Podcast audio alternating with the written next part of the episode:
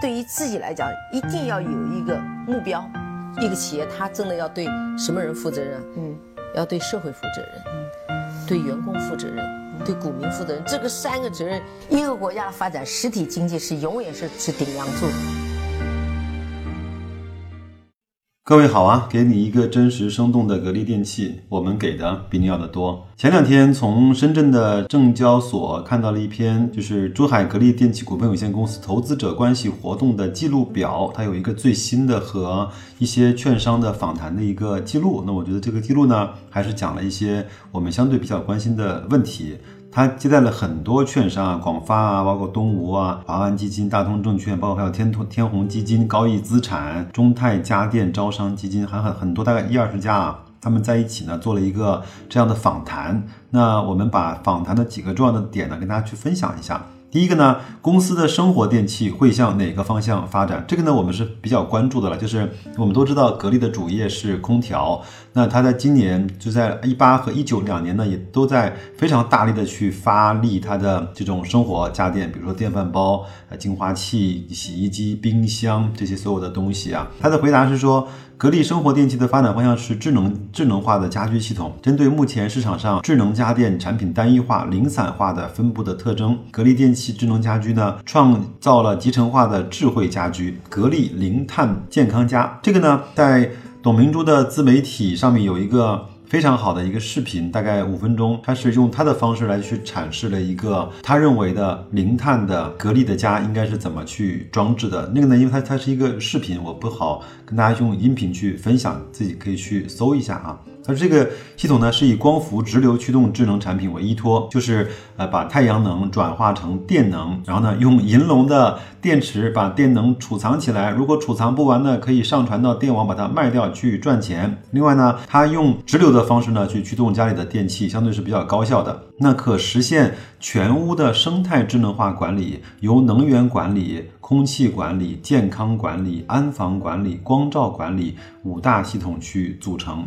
那融合应用了国际领先的光伏能源系统和 G A I O T。那 I O T 我们都知道是物联网，那 A I O T 呢就是智能的物联网。那 G 呢就是格力的智能物联网这种核心的技术集群，并配合了格力的 AI 语音空调、格力的物联手机、格力的指指纹静脉智能锁三大智能化的入口，共同构成了首创的光伏直流驱动的智能家居的系统解决方案。这个呢，我觉得它的设想是比较好的。另外，另外呢，也能够为未来规划出一个它整个产品曲线、产品的路线和它的技术的路线的一个蓝图。但是我想说的是，语音空调它其实不能够严格的算是一个入口，它只能够算是一个入口里面的一个端口。手机一一定是一个入口之一。那格力的这种智能门锁呢，它也只是一个物理的入口，因为我们只有在进房间和出房间的时候才会用到格力的门锁，但是它不能够成为一个全屋管理的这样的一个非常。呃，典型化的入口，那我觉得像智能音箱，它一定是手机啊，一定是呃随身携带的这种手环，包括智能手表，它也可能会是未来的一个入口。但是呃，锁和语音空空调这个有点牵强，这是我的个人的观点啊。再来看，请介绍一下公司的新风空调。这次呢，公司在 AWE 上，AWE 呢就是前面就是整个家电行业的 CES 啊，就是家电的这种展览会，发布了新风空调。的核心科技，即双向换流技术，配合空调领域首次在全球范围内采用了全热交换技术，将新风机与空调的优势相结合。讲心里话，这个呢，我是看到我朋友家里面的新风机之后呢，我就在想，它这个产品确实是第一时间应该和空调产品所去。融融合在一起，包括空气净化器和新风和空调，应该三者是有一个有机的结合，让空调成为整个家庭里面空气和净化的管理的中枢啊。他说后者呢，可以在室内外空气循环中，通过全热交换芯来进行无融合的热交换和热接触，使新风更加接近室内的温度。它指的是我们如果从室内把一些新鲜的空气抽到。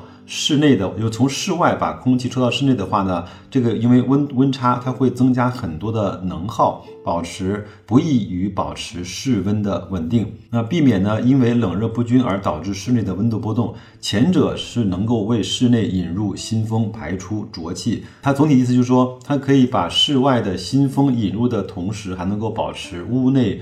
温度的稳定，它做到了这种两个痛点或者是痒点的二合一。第三个问题是公司目前的排产情况如何？这个回答也比较简单，它就是说公司根据行业及企业自身特点，采取均衡的生产模式，没有明显的淡旺季之分。但是市场它确实是有淡旺季之分。我们都知道，格力呢用它非常强大的经销商体系和门店体系，实现了。在淡旺季的时候的一个均衡的库存的周转和整个呃消化的速度，淡季的时候让代理商多备货，旺季的时候开足马力去供应它的生产和需求。第四，请介绍一下公司目前的渠道状况。我相信有很多人对格力的渠道状况不是特别的了解，那正好也通过这个问题，我们一块儿去了解一下。回答：公司销售网点遍布全国各地，目前在国内拥有二十七家区域性的销售公司。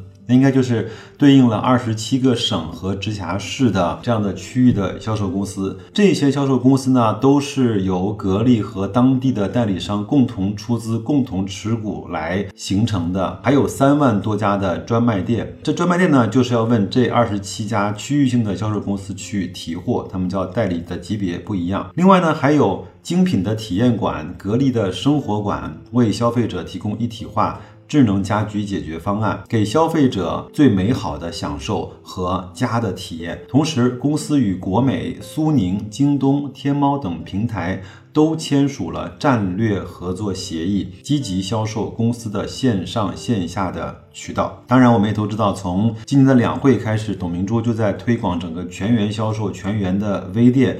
但这些情况，我这些的方式，在今年未必还能够形成。呃，一定的气候，我们也呃拭目以待。第五个问题，目前中央空调的占有率怎么样？在国内市场，二千二零一八年七月份，国内的权威专业媒体《暖通空调资讯》杂志呢发布了二二零一八年上半年度的中央空调行业发展报告。报告数据显示，上半年度格力空调以百分之十七点三的优异数据，就市占率啊，继续领跑国内的中央空调的行业。格力的中央空调在国国内相对还是比较领先的。第六个问题也是我比较关注的，公司对海外销售市场有何看法？回答：格力电器产品呢远销海外一百六十多个国家和地区，公司呢会加大力度在海外推广自有自主的品牌。目前海外市场对格力品牌的认知度与国内来看还有很大的差异，因此海外市场仍有很大的成长空间。虽然现在。格力空调在全球的占有率是百分之二十一到百分之二十二之间，就是说全球每卖出五台空调就有一台是格力的。但是格力呢，因为在国内的市占率实在是太高了，百分之四十几，将近百分之五十，那所以在很多，特别是在北美这样的一个，包括像欧洲这样的国家，格力的市占率还是相对比较低的。在拉美、巴西。和东南亚相对还是比较高的。第七，公司对分红派息有哪一些计划？这个问题也问的呃十分的有针对性啊，因为马上就要出年报，开始说二零一八年整体的年度分红了啊。但是格力呢，在这种情况的时候，它一定不会给出一个在年报还没有披露之前的一个分红的计划。它是这么讲的啊。公司上市以来，始终高度重视股东的合理回报，积极实施现金分红。一九九六年至二零一八年中期，格力电器已经累计现金分红了二十余次，分红总额达到了四百五十四亿元。其中，二零一四年至二零一六年累计分配利润是二百八十八亿元，占三年年均可分配利润的百分之二百一十六。二零一五年至二零一七年累计分配利润一百九十八亿，占三年年均可分配利润的一百零九。二零一八年已经进行了中期利润的分配三十六亿元。关于二零一八年的年度分红方案，尚需公司董事会提出，并经股东大会的审议决定。他还是说我们要注重分红。那至于说二零一八年怎么分，还是要提请。董事会提出，并且经过董事股东大会的审议决定。这些呢，就是三月二十八号很多的券商和格力公司做的一个投资者关系的这样的一个访谈的记录，讲了一些我们是我们基本上都知道的问题，也讲了一些我们比较关心的问题。四月份呢，就是格力要出年报的。月份了，在茅台、五粮液各大行都发出了二零一八年非常亮丽的业绩之后，我们也期待格力电器能够在二零一八年整个年报上面给我们更多的惊喜。那就这样，祝各位投资愉快，再见。